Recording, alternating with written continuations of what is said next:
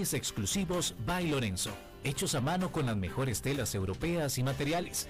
30 años ofreciendo calidad en nuestros trajes personalizados para hombres, mujeres y niños. Trajes by Lorenzo. También te ofrece confección de camisas a la medida y alquiler de trajes con servicio a domicilio. Trajes by Lorenzo. No hacemos clientes, hacemos amigos. Contactanos al teléfono 8757-3661 o seguimos en Facebook como Trajes by Lorenzo.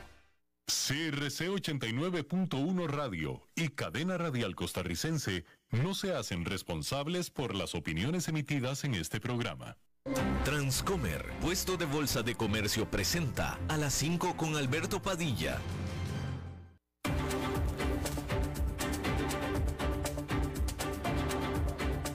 Inicia a las 5 con Alberto Padilla. Un programa diseñado con el objetivo de llevarte diariamente un tema de actualidad, acompañado siempre de reconocidos editorialistas, de lunes a viernes a las 5 de la tarde por CRC 89.1 Radio, a las 5 con Alberto Padilla. Hola, ¿qué tal? Saludos, bienvenidos a esta emisión de A las 5 con su servidor Alberto Padilla. Muchísimas gracias por estarnos acompañando. Gracias por estar ahí le mando cálidos saludos desde la señal y las instalaciones de CRC 89.1 Radio en San José, Costa Rica, desde donde estamos transmitiendo hasta el punto, en el tiempo, en el espacio en el que usted nos está escuchando, porque estamos saliendo en diferentes plataformas simultáneamente, por ejemplo en Facebook Live, en la página de este programa, a las 5 con Alberto Padilla. Estamos también disponibles en el canal de YouTube de este programa. Estamos también en... Eh, podcast en las diferentes más importantes plataformas para ellos, Spotify, Apple Podcast, Google Podcast y otras cinco importantes más. Aquí en Costa Rica, este programa que sale en vivo en este momento a las 5 de la tarde se repite todos los días a las 10 de la noche aquí en, CRC 89.1 Radio. En esta ocasión me acompaña al otro lado de los cristales tratando de controlar los incontrolables el señor David Guerrero y la producción general de este programa, siempre poderosa, desde Bogotá, Colombia, a cargo del el señor Mauricio Sandoval. Déjeme comenzar informándole que por fin, ahora sí ya, un ganador, un ganador se ganó el mayor premio de la lotería, el mayor premio de una lotería en el mundo, punto se acabó en la historia. Al final fueron 2.040 millones de dólares. ¿Sí? No dije no dije 1040, dije 2040 millones de dólares. En inglés sería 2.04 billion dollars. Y un solo ganador del estado de California se lo ganó. Se desconoce si esta persona sabe que se lo ganó, solo, solo se sabe que el número se vendió en el estado de California. Serían 2.040 millones de dólares, el mayor premio de lotería de la historia del mundo en cualquier parte. Sería en 2040 si es que esta persona escogiera que se le entregue el dinero a anualidades durante próximos 29 años, con lo cual durante 29 años anualmente estaría recibiendo 70 millones 340 mil dólares cada año por los siguientes 29. Si escogiera no esto, entonces recibiría una rebaja de un 42% aproximadamente, estaría recibiendo casi mil millones de dólares en efectivo o en un cheque de mil millones de dólares, se le daría una rebaja después de impuestos, etcétera. Entonces depende de qué es lo que vaya a escoger, pero en cualquier manera, esta persona ya es automáticamente uno de los hombres o mujeres, una de las personas más ricas de este mundo. Eh, se desconoce de nuevo si esta persona siquiera sabe que ganó. Y bueno, hay que decir que un grupo de expertos, eh, un grupo de expertos establecidos por las eh, Naciones Unidas, le dijo a los delegados que asisten al COP27 que debe de haber reglas mucho más estrictas para detener a las compañías de ser deshonestas sobre sus acciones climáticas.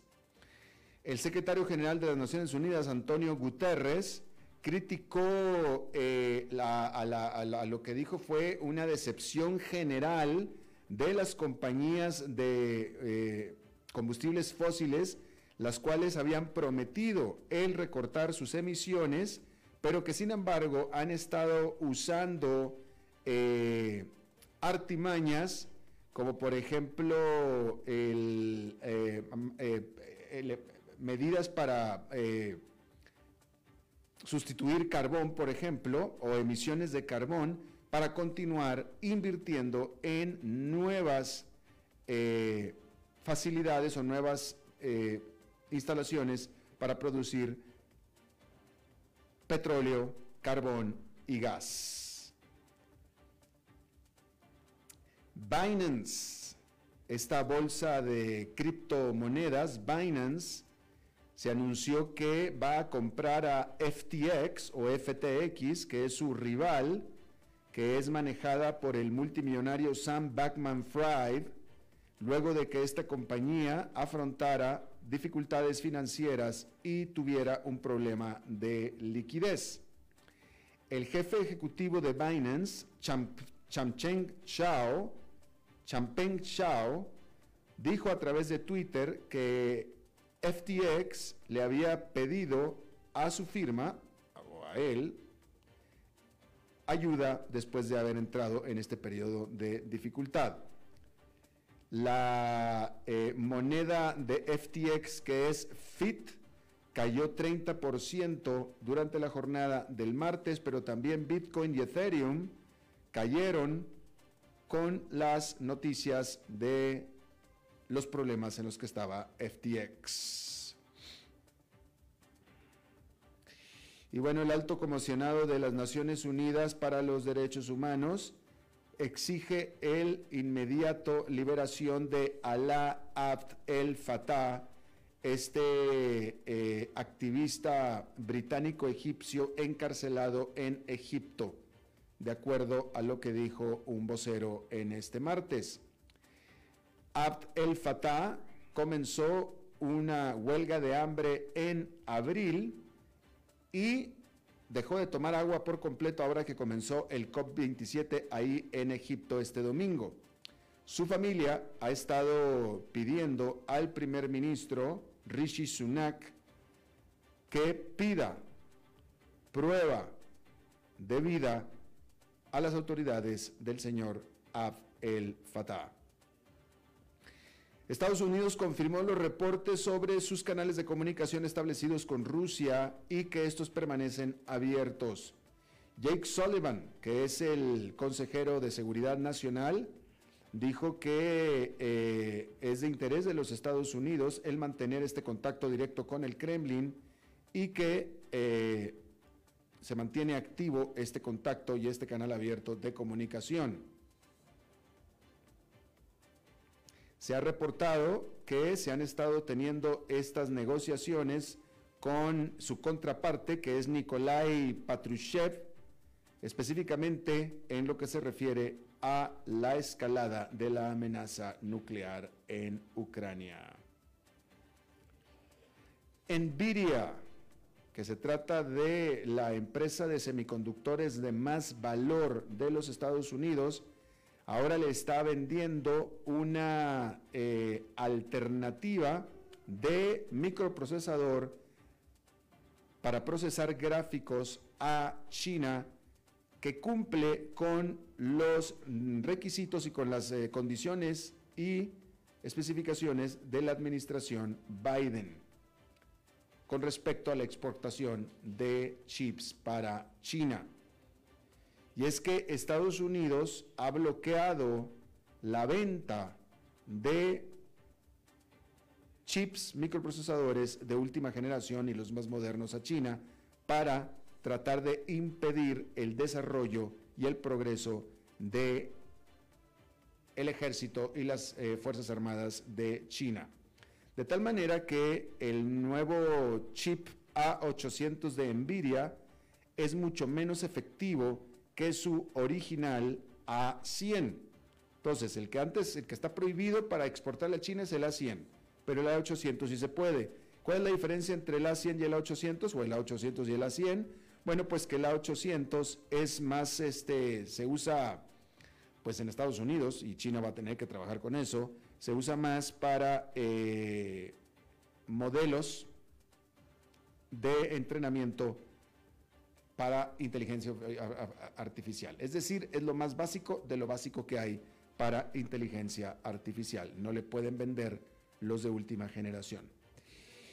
Y bueno, este martes, cientos de millones de estadounidenses están elaborando, están haciendo su votación de medio término, en la cual se están jugando cientos de Senado, cientos de ah, curules de asientos en el Senado y en la Casa de Representantes, así como también gubernaturas.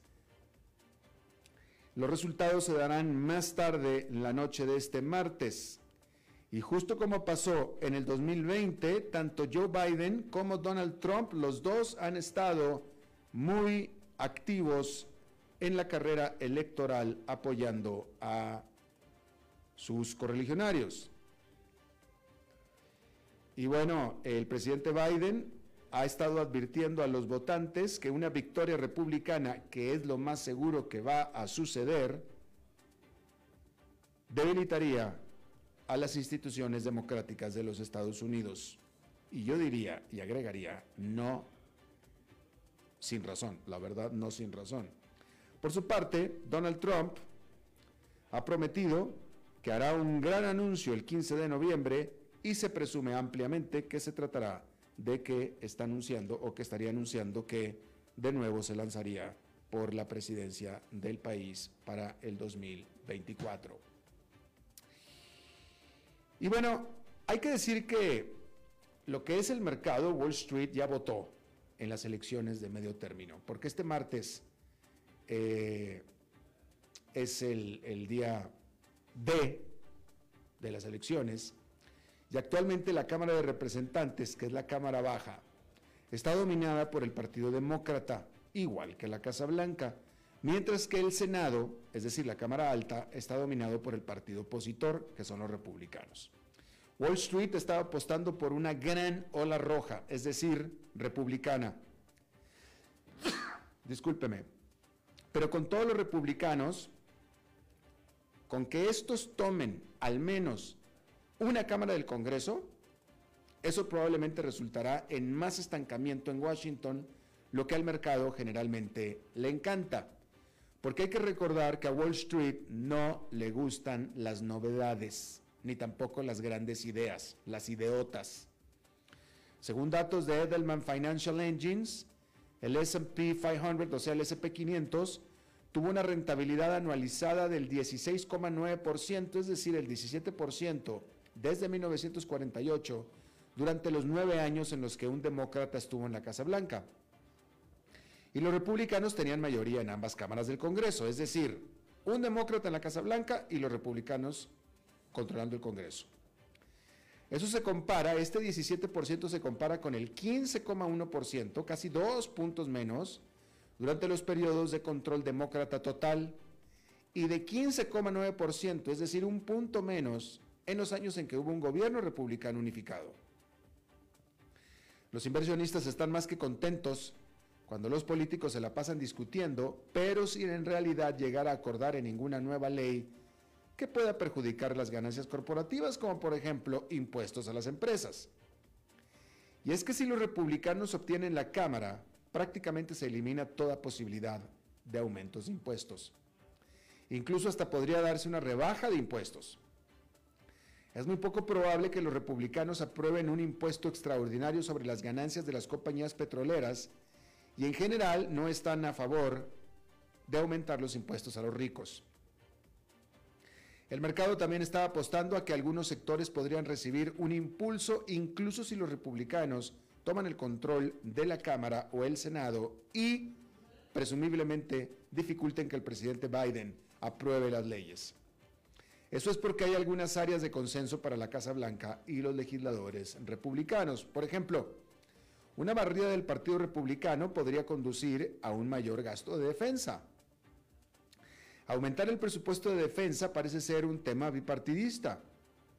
La Cámara aprobó una propuesta de presupuesto de defensa récord este verano. Biden y los republicanos también parecen estar en la misma página cuando se trata de aumentar el gasto en infraestructura. Y eso podría dar un impulso a las empresas de servicios públicos, constructoras y algunas acciones inmobiliarias. El Congreso aprobó un proyecto de ley de infraestructura bipartidista de más de un billón de dólares el año pasado, que después de todo fue defendido por el presidente Biden. Pero aún no está claro cuál es el apetito por más gasto. Incluso si hay consenso en que se necesita más. Lo que sí está claro es que hay mucho en donde gastar, porque la demanda por infraestructura es mucha. Y el estancamiento no siempre es algo bueno, ¿eh? Porque no hay garantía de que Biden y otros líderes demócratas puedan trabajar de manera efectiva con los republicanos en el Congreso. De hecho, lo más seguro es que no. Después de todo, una vez que pasen las elecciones intermedias, o sea, ya la próxima semana, la narrativa y atención política cambiará rápidamente a la carrera presidencial del 2024. Acabamos de decir que ya tan pronto como el 15 de noviembre, es decir, la próxima semana, Donald Trump va a anunciar, se espera, su candidatura de nuevo a la presidencia, a la Casa Blanca. Lo más probable es que el Congreso y la Casa Blanca puedan pasar más tiempo discutiendo y politiqueando que tratando de aprobar una ley. Pero también puede haber algunos inconvenientes significativos para un gobierno dividido, especialmente si los temores de una recesión se hacen realidad el próximo año. Y es que en una economía en recesión, como muy probablemente vaya a ser la economía del próximo año, y con un Washington dividido por la mitad y enfrentado y concentrado en las elecciones presidenciales del 2024, será más difícil que el gobierno pueda gastar en programas de redes de seguridad social, especialmente si los republicanos toman el control del Congreso.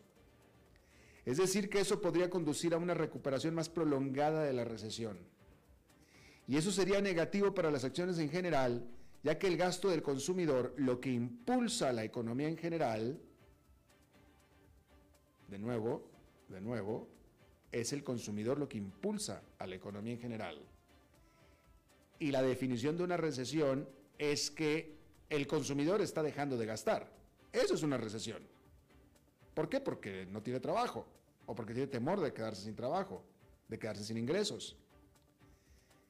Y si el gobierno no está ayudando al consumidor, entonces la recesión se puede alargar. Entonces, en todo caso, Wall Street ya ha descontado un gobierno dividido. Un gobierno dominado por el Partido Demócrata sería toda una sorpresa y hay que recordar que al mercado no le gustan las sorpresas.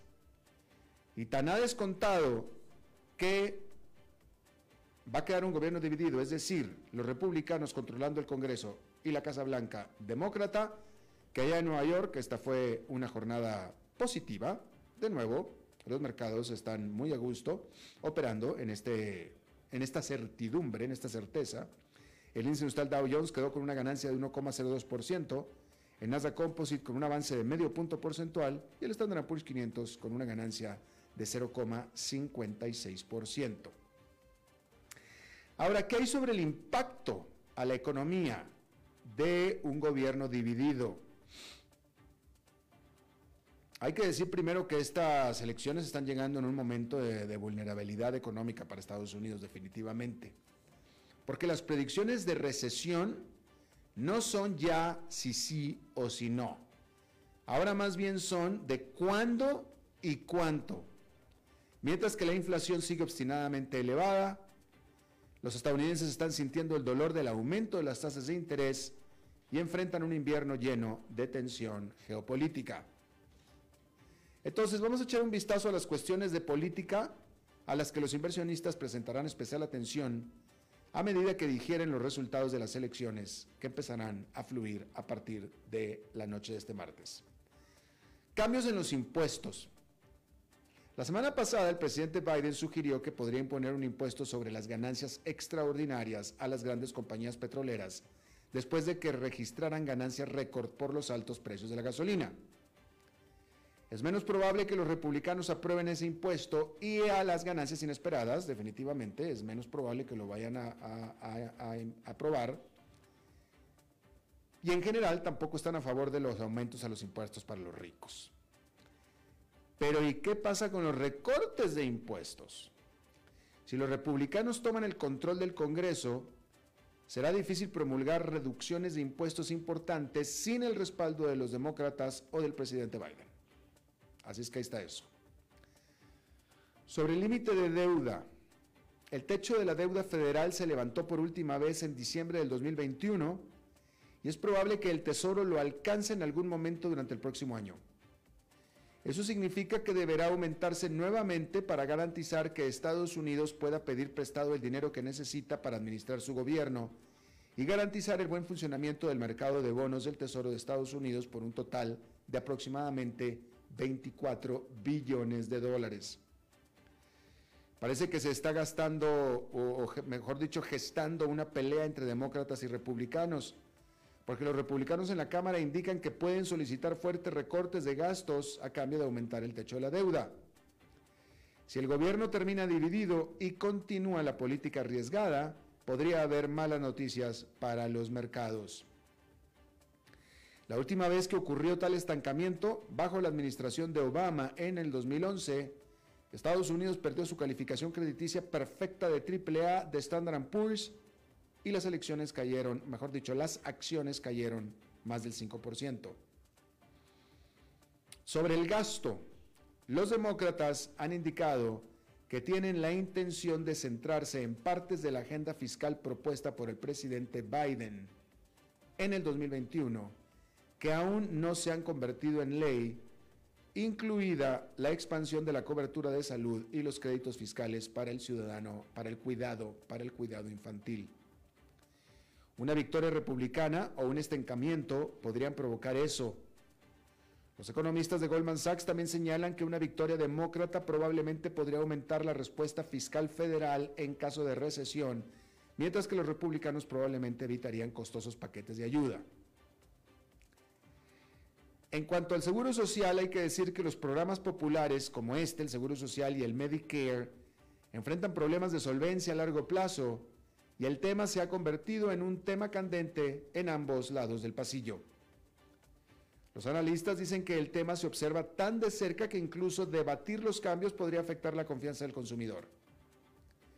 El senador demócrata Joe Manchin dijo la semana pasada que se deben hacer cambios en los gastos para apuntalar el seguro social y otros programas que dijo que están en bancarrota dijo en una conferencia de directores ejecutivos de Fortune que estaba a favor de una legislación bipartidista dentro de los próximos dos años para enfrentar los programas de ayuda social que enfrentan problemas tremendos.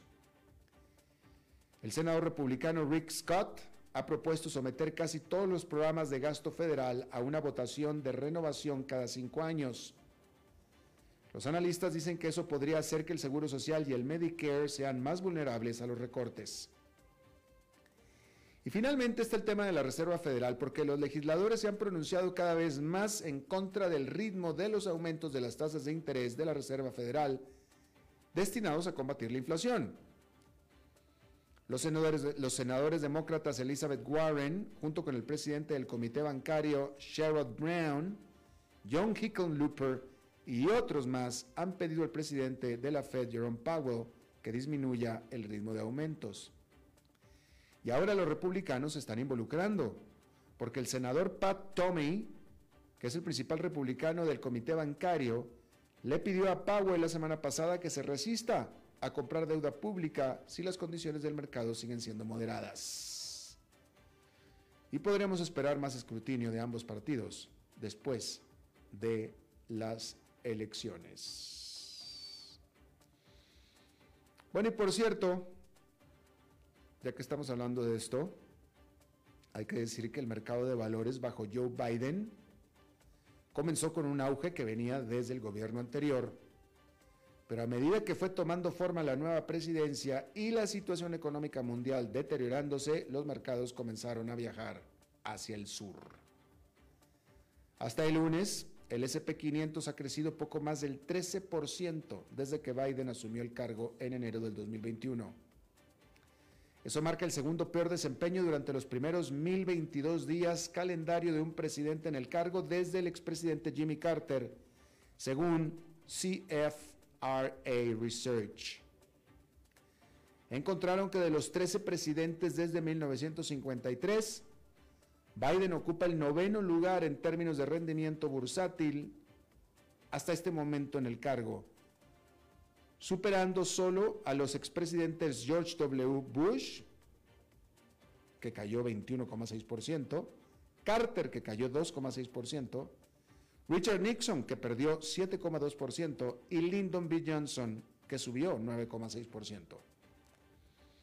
Por el contrario, los dos predecesores inmediatos de Biden se dirigieron a su primera elección de mitad de periodo con los mercados bursátiles en alza. CRFA escribió que el SP500 explotó casi un 60% durante los primeros 1022 días calendario en el cargo del expresidente Barack Obama y un 36,2% bajo el expresidente Donald Trump.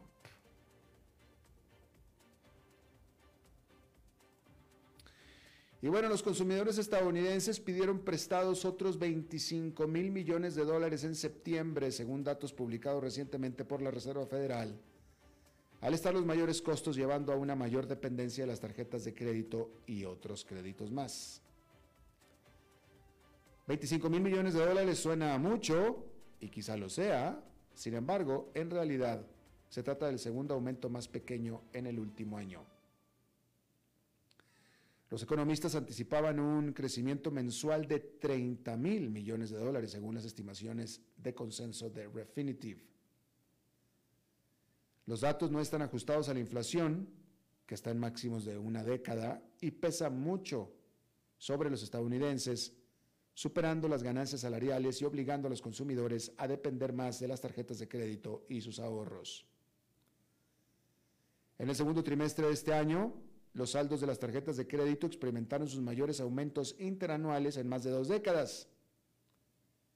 Según datos separados de la Reserva Federal de Nueva York, el informe crediticio de deuda de los hogares del tercer trimestre se publicará el 15 de noviembre.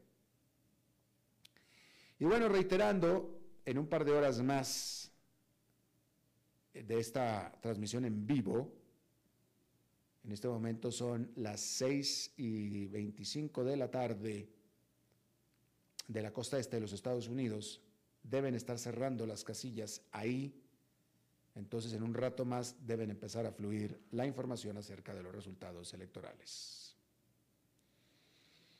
Y bueno, cambiando de tema completamente, hay que decir que después de muchas quejas de los usuarios, de los clientes, Airbnb anunció el lunes que planea hacer que la tarifa total de las propiedades de alquiler, incluidas todos los costos extra, sea más claro para los clientes que buscan lugares para quedarse, abordando así lo que podría decirse que es una de las mayores molestias de la plataforma, o las molestias de los clientes hacia la plataforma. La compañía dijo que introducirá una opción el próximo mes para mostrar el costo total de las propiedades antes de impuestos, incluidas las tarifas de limpieza y otros servicios, en los resultados de búsqueda en lugar de solamente mostrar la tarifa por noche, pelona, antes de la tarifa total. Y es que muchos usuarios habían venido quejando de que las tarifas totales solo eran visibles cerca del final del proceso de reserva y con una sorpresa que eran mucho más altas de lo que parecía originalmente. Porque una propiedad se publicitaba a 100 dólares la noche y sí, la tarifa de alquiler sería 100 dólares, más aparte la tarifa de limpieza, etcétera, etcétera, etcétera, y al final en realidad sería que costaba 122 dólares en realidad. Y Airbnb también planea priorizar el precio total sobre el precio por noche al clasificar los resultados de búsqueda, según una publicación de blog de la compañía. El director ejecutivo de Airbnb tuiteó tuiteó el lunes, te escuché fuerte y claro sientes que los precios no son transparentes, sientes que los precios no son transparentes como si él no lo supiera, ¿verdad? O sea, ustedes sienten, es decir, no es que los precios no estén claros, es que ustedes sienten que no están transparentes. Y ya en mayo del 2021 Airbnb anunció una revisión de su sistema de tarifas en respuesta a las críticas que tenían desde entonces a los clientes de Airbnb en las redes sociales. Pero pues ahora otra vez es decir que no solucionó el todo de todo el problema. Y estas actualizaciones se producen cuando Airbnb ha visto recuperarse la demanda de viajes desde sus mínimos pandémicos. Pero aún se enfrenta a un entorno económico más incierto, incluidos los temores de una alta inflación y una recesión que podrían influir en las decisiones de compra de sus clientes. Y de nuevo, aquí el director ejecutivo de Airbnb se hace el sorprendido. ¡Ay! Qué bueno que me lo dices, para así poder cambiar. Nada. Por supuesto que es una decisión muy bien estudiada. Estoy hablando la de, la de disimular los precios, disimular los eh, cargos extra. Ah, totalmente, eso lo tenían súper estudiado, porque eso es lo que vende, ese es, el, esquema de, mercado, de mercadotecnia, la, óptica. Eh, por supuesto que sabían lo que estaban haciendo, porque eso es lo que vende. Lo que pasa es que no pudieron con la presión ya de los clientes que se estaban quejando mucho. Y este está salvando cara actuando sorprendido. Sorprendido nada. Todo está, como decía el Chapulín Colorado, fríamente calculado. Y no es algo que hubieran querido hacer, pero tuvieron que hacerlo porque precisamente sus clientes se están quejando. Y es la segunda vez que lo hacen. La primera vez lo hicieron mucho, lo hicieron por encimita y no les funcionó y ahora lo tuvieron que volver a hacer. Y vamos a ver si lo hacen de la manera que realmente los clientes quieren. Que es que sean transparentes. Dámela como es. Ya, enséñamelo todo. Pero bueno, ahí tiene sus algoritmos que les dicen que no, que no debe ser así, que es mejor de la otra manera, aunque se enojen los clientes. Bueno, ahí lo tiene usted. Vamos a hacer una pausa y regresamos con esta entrevista de hoy a las 5 con Alberto Padilla por CRC 89.1 Radio. Desde los verdes bosques de nuestra montaña nos llega agua Cerros de la Riva, agua fresca de manantial que te permitirá vivir en equilibrio, proteger tu salud y la de tu familia, libre de sustancias químicas, envasada sin alterar su naturaleza a 2.000 metros de altura. Agua Cerros de la Riva, naturalmente neutral. Búscanos como cerrosdelarriba.gmail.com. Llámanos al 8374 3229. Cerros de la Riva, Live Spring Water. Ok, gracias a todos por haber venido a la fiesta de despedida de don Alberto, quien cumple 30 años de trabajar para nuestra empresa y bueno, le llegó el día del retiro. Don Alberto, ¿por qué no viene acá y nos da unas palabras? Muchas gracias a todos. Solo puedo decirles que si alguien sabe de algún trabajito, que por favor me dicen. Es en serio. No me preparé para este momento y tengo que ver cómo consigo otro trabajo. No cometan el mismo error que yo. Transcomer, puesto de bolsa de comercio. Construyamos juntos su futuro. Somos expertos en eso.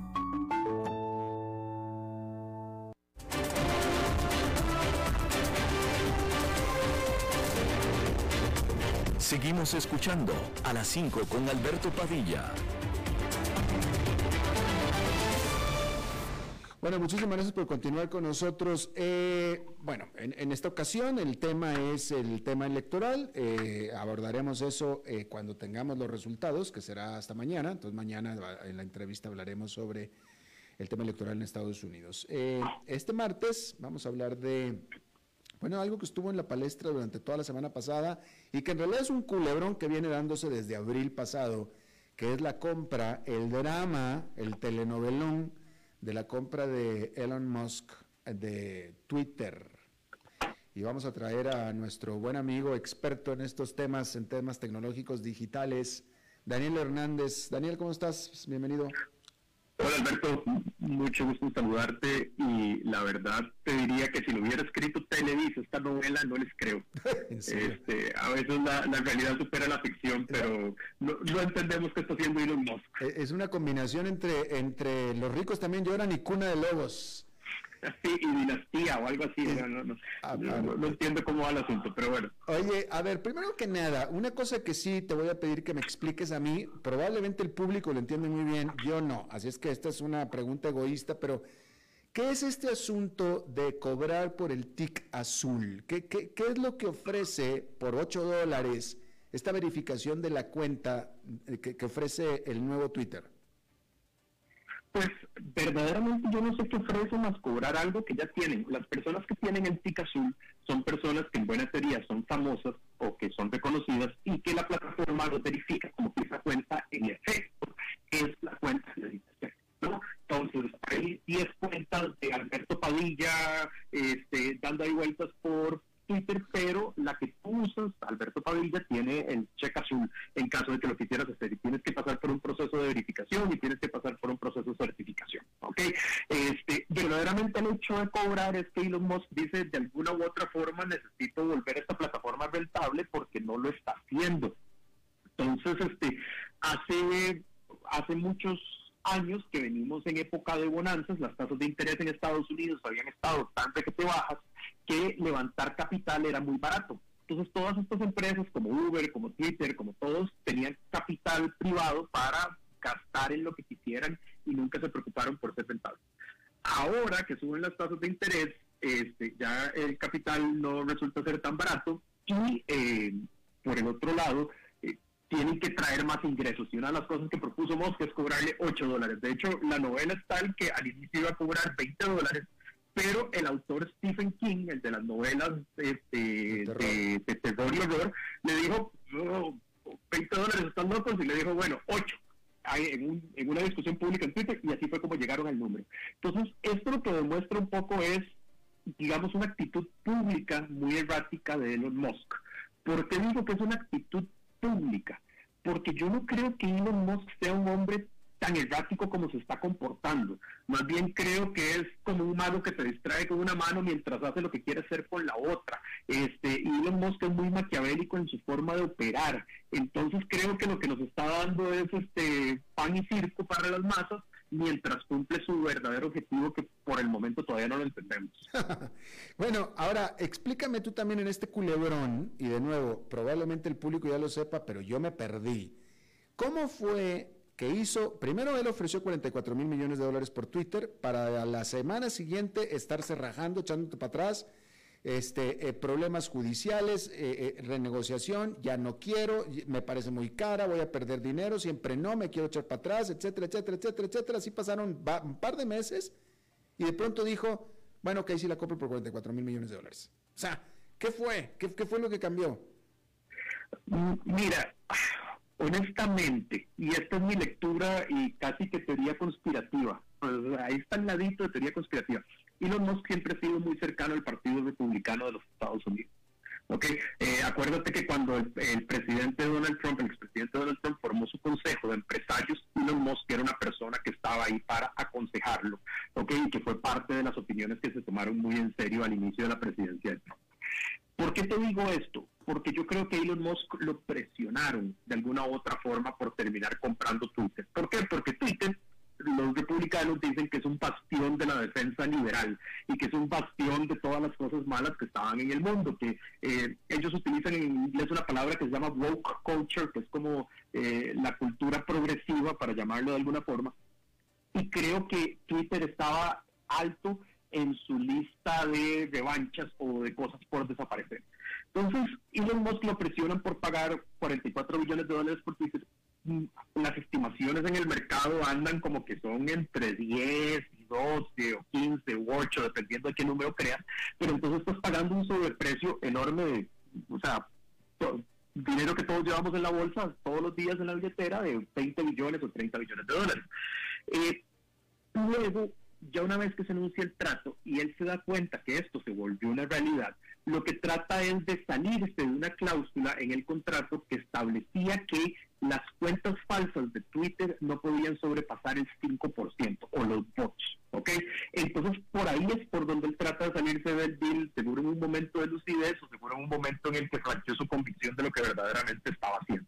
Entonces, lo llevaron a corte, la corte se lo rechazó. Eh, también me imagino que él dijo, claro, me queda la salida perfecta porque me salgo y creo un daño reputacional enorme en la plataforma, como una plataforma que está llena de bots y usuarios falsos. Los bots para la audiencia son eh, programas de computadora que hacen eh, publicaciones en nombre de personas y son las que utilizan en campañas políticas, y son las que utilizan para campañas de desinformación los rusos y demás. Entonces, este, yo creo que esa fue la razón. Al final los tribunales no se lo permitieron y tuvo que proceder con la compra. Bien, ahora, eh, resulta que va con la compra, eh, no ha hecho nada, porque en realidad no ha hecho nada, pero aún sin hacer nada y ya nada más con la pura compra, resulta que muchos anunciantes, grandes empresas, han abandonado Twitter simplemente por las promesas de libertad de expresión que el propio Elon Musk ha traído. Y, y, aquí es donde yo lo he dicho aquí en el programa, o sea, podremos discutir acerca de la libertad de expresión y etcétera, pero eh, lo que Twitter hizo de, de, moderar contenido y de sacar de la plataforma a ciertos personajes, incluido Donald Trump, pues eh, vaya, había razones para hacerlo, había razones muy particulares para hacerlo y creo que Elon Musk está empezando a darse cuenta. Sí, eh, Elon Musk dice que quiere que Twitter se convierta, en, la palabra en inglés él dice es el town hall, eh, que él quiere que se convierta como en la asamblea pública del mundo, donde se pueden reunir las personas para discutir. Eh, el tema es que en estas reuniones de personas hay muchas personas que tienen ideas muy retrógradas y este, también que son grupos nefastos que tratan de explotar la, la plataforma. Eh, Jack Dorsey siempre cuidó muchísimo eso, como tú dices.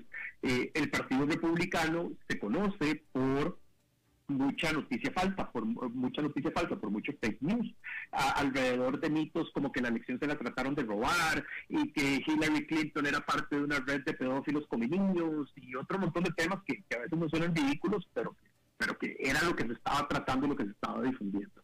Entonces, Jack Dorsey, el ex CEO y el fundador de Twitter, eh, tomó una actitud muy parecida a la paradoja de Karl Popper. Popper era un filósofo alemán de inicios del siglo anterior que decía que hay que ser intransigente con la intransigencia. Entonces, eh, porque si no, eh, a él, y yo sé que la comparación es muy odiosa, pero a él le tocó vivir la época de Alemania nazi y él se dio cuenta como no ser intransigente con el Partido Nacional Socialista de Alemania llevó a todo lo que llevó. Entonces Popper dijo, no, aquí estamos. Y esa ha sido la filosofía de Jack Dorsey de Twitter. Entonces censuraban, cerraban cuentas, hacían todo. Por eso te decía al inicio de la entrevista que el Partido Republicano veía Twitter como uno de sus bastiones de la defensa liberal que no querían. Entonces, ¿qué fue lo primero que hizo Elon Musk? Despidió a la persona que estaba a cargo de, digamos, de la parte ética de Twitter en términos de censura y abrió la plataforma. Esto le dio paso a una oleada de grupos de, antisemitismo bravísimos dentro de Twitter, que es los que se están comiendo la plataforma ahora que no tienen censura. Entonces, los usuarios están presionando a las marcas y decirles, oye, ¿cómo vas a seguir tú anunciándote en Twitter si lo que hay es un montón de antisemitas eh, diciendo que el holocausto no existió? Este, por ahí asomó la cabeza Kanye West, el, rapero, el artista, diciendo que el holocausto no había, no había existido, otro montón de temas polémicos eh, que definitivamente le están causando problemas y que para agregarle a sus problemas le están reduciendo los ingresos significativamente. Pues sí, y es que, y es que ahora, a, ver, eh, que esta es una discusión que yo he tenido aquí en el programa eh, mucho tiempo. O sea, yo, yo, nadie más que yo en pro de la libertad de expresión.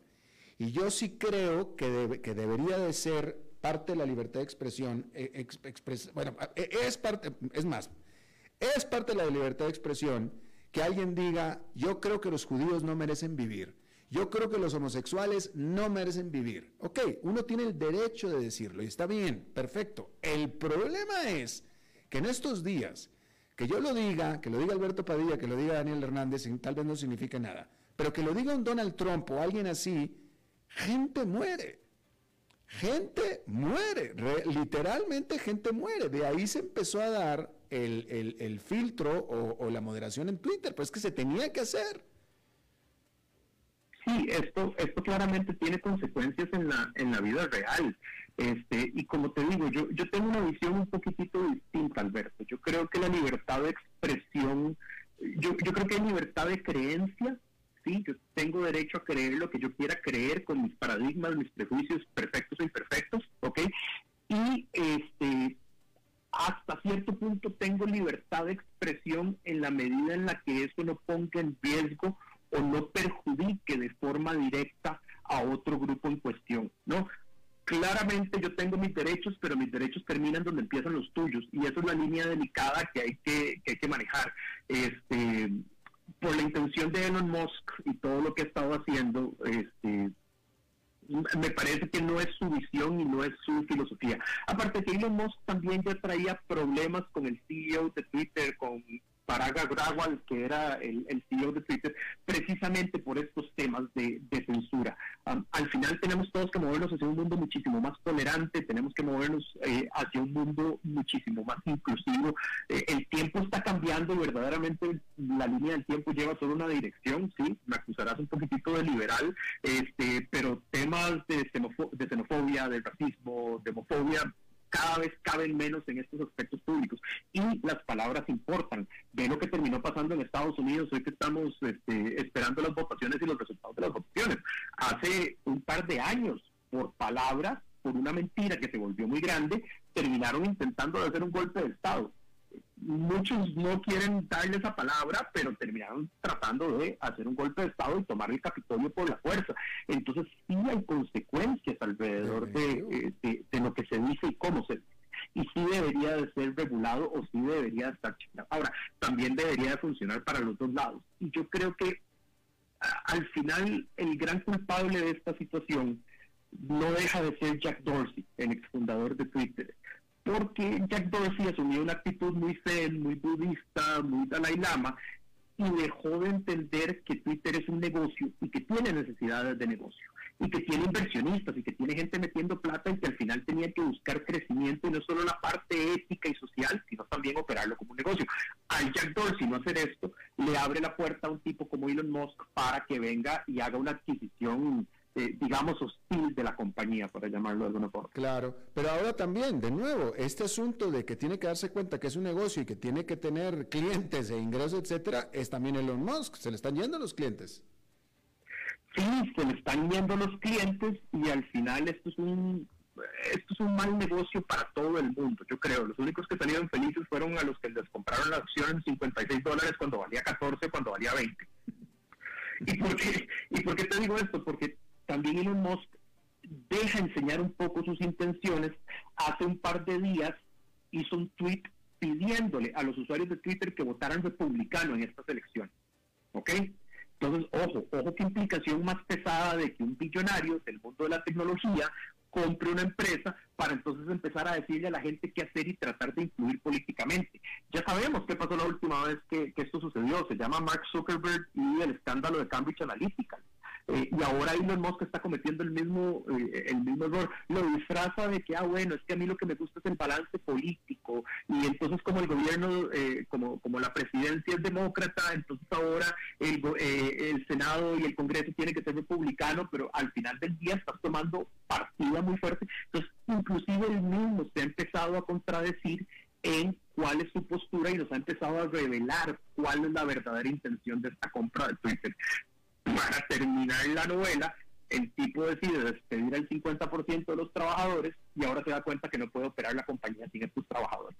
Entonces, andan rogándole a gente que ya despidieron que por favor vuelvan porque no tienen ni la capacidad ni el talento para operar la compañía de una forma correcta. Y bueno, mira, eh, fíjate todo, ¿eh? y, no lleva ni dos semanas la compañía en propiedad de Elon Musk. Ahí está. Bueno, pues Daniel Hernández, te lo agradezco muchísimo, como siempre. Gracias por tu intervención. Un gusto, Alberto. Muchísimas gracias y saludos a la audiencia. Gracias. un bonita tarde. Igualmente para ti. Vamos a hacer una pausa y regresamos con más.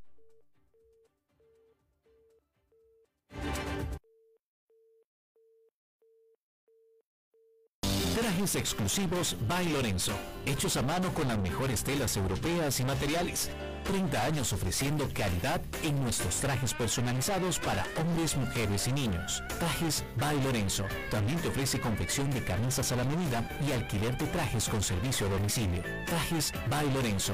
No hacemos clientes, hacemos amigos. Contactanos al teléfono 8757-3661 o seguimos en Facebook como Trajes by Lorenzo. CRC 89.1 Radio y Cadena Radial Costarricense no se hacen responsables por las opiniones emitidas en este programa.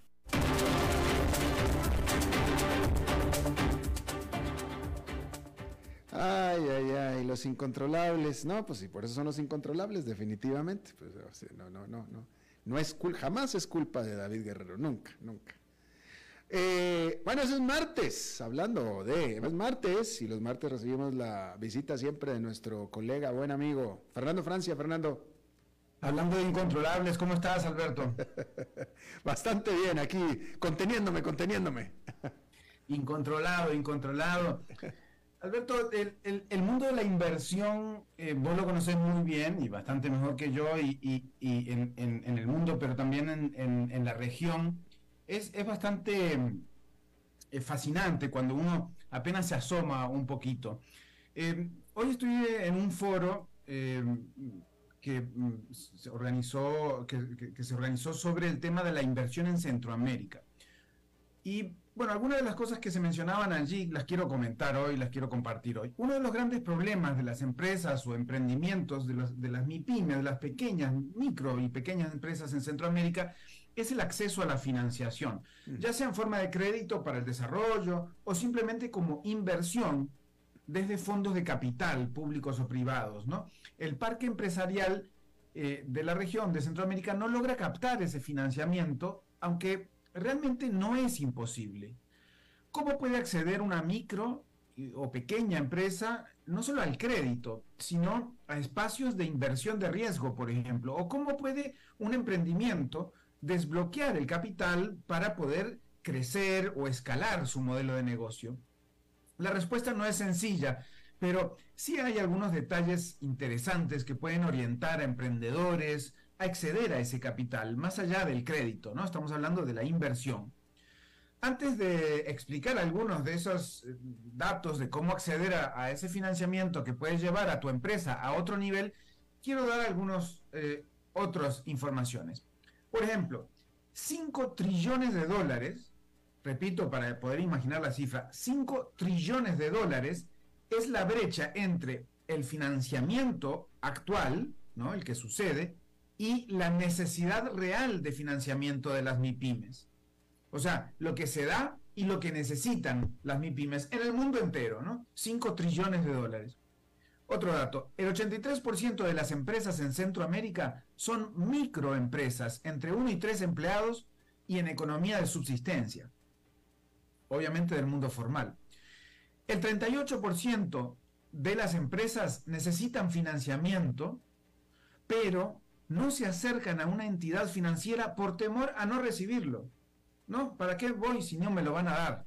Piensan. El, el 38% de las empresas que necesitan financiamiento.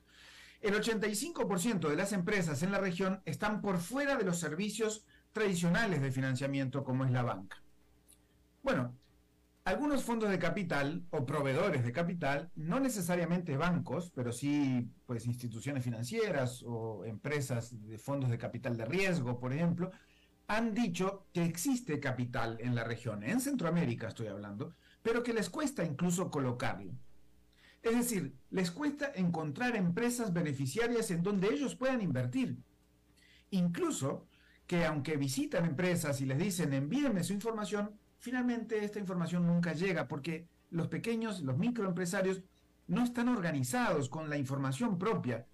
Gran parte de esa problemática de acceso al capital, insisto, no es crédito, sino inversión, inversionistas, está en que las microempresas no tienen a disposición la información de su propio desempeño económico y financiero.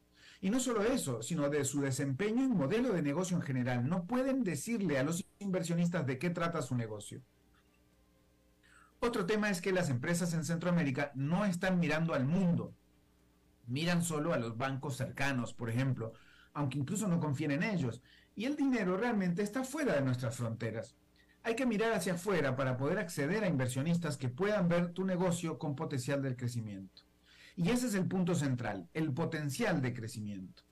Hace falta herramientas que permitan a las empresas identificar su propio potencial de crecimiento tanto desde el punto de vista financiero como estratégico y de sostenibilidad. ¿A qué me refiero? Bueno, a que no solo los números contables importan, también están importando para el mundo de la inversión de capital el beneficio que la empresa pueda crear en su propia comunidad, ya sea ambiental o social. ¿Cuántos empleos puede crear? ¿Cuánta potencia? ¿Cuánto, cuánto potencial de empleabilidad femenina tiene? ¿Cuánto a la empleabilidad de la juventud? ¿Cuánto aporta en relación a la lucha contra la crisis climática? ¿Cuánto en relación con el ambiente en general? ¿no? La inversión de impacto es aquella que busca retorno financiero cuando invierte, pero que también busca que el dinero aporte a beneficiar comunidades. Por ahí está el futuro de la inversión en Centroamérica, Alberto. Y mira, eh, eh, interesantísimo y qué bueno que tocaste este tema, eh, Fernando, porque lo que es claro, y lo acabas de decir tú, y esa es la realidad, es que el problema de la falta de financiamiento de las pequeñas y medianas empresas, que son el alma de las economías de nuestros países, las pequeñas, las pequeñas y microempresas, no es que no haya dinero, dinero lo hay, hay dinero. El problema es que no se puede conectar ese dinero con estas pequeñas empresas y ese es el problema. Exactamente. Y son el 95% de las empresas de Centroamérica, las micro, pequeñas y medianas. Que claro, las medianas ya son bastante grandes para la gente que, no somos de este mundo empresarial, lo vemos un poco grande. Pero bueno, eh, así es la nomenclatura. Las medianas para mí son grandes, pero pequeñas y micro también están ahí en ese 95% de las empresas de Centroamérica. Así es, y, de nuevo, eh, eh, todas ellas tienen gran falta de financiamiento, les falta dinero, eh, pudieran hacer muchísimo más con más dinero, con más capital, y el capital existe, y el capital existe y está ahí y buscando llegar a ellos pero es la intermediación, es la, eh, lo que está en medio, todo lo, todo lo que hay en medio de todos ellos que tú acabas de decirlo, ese es el gran problema. Y quieren invertir y necesitan invertir. Es más, su negocio es invertir. ellos andan buscando. Pero cuando llegan a Centroamérica y, hablan incluso con emprendedores en, en, ferias, en donde sea, los emprendedores se entusiasman, dicen, sí, sí, sí, te voy a mandar. Y luego no mandan nada. ¿Por qué? Porque les cuesta ordenar su información Ve qué importante que es ordenar tu propia información para poder incluso crecer y acceder a un capital importante que te puede ayudar a escalar más adelante. Claro. Fernando Francia, excelente tema, gracias. Muchas gracias a vos, un abrazo grande. Hasta el próximo martes. Bien, y eso es todo lo que tenemos por esta emisión de a las 5 con su servidor Alberto Padilla. Muchísimas gracias por habernos acompañado. Espero que termine su día en buena nota, en buen tono y nosotros nos reencontramos en 23, en 23 horas. Que la pasen muy bien a las 5 con Alberto Padilla fue traído a ustedes por Transcomer, puesto de bolsa de comercio. Construyamos juntos su futuro. Somos expertos en eso.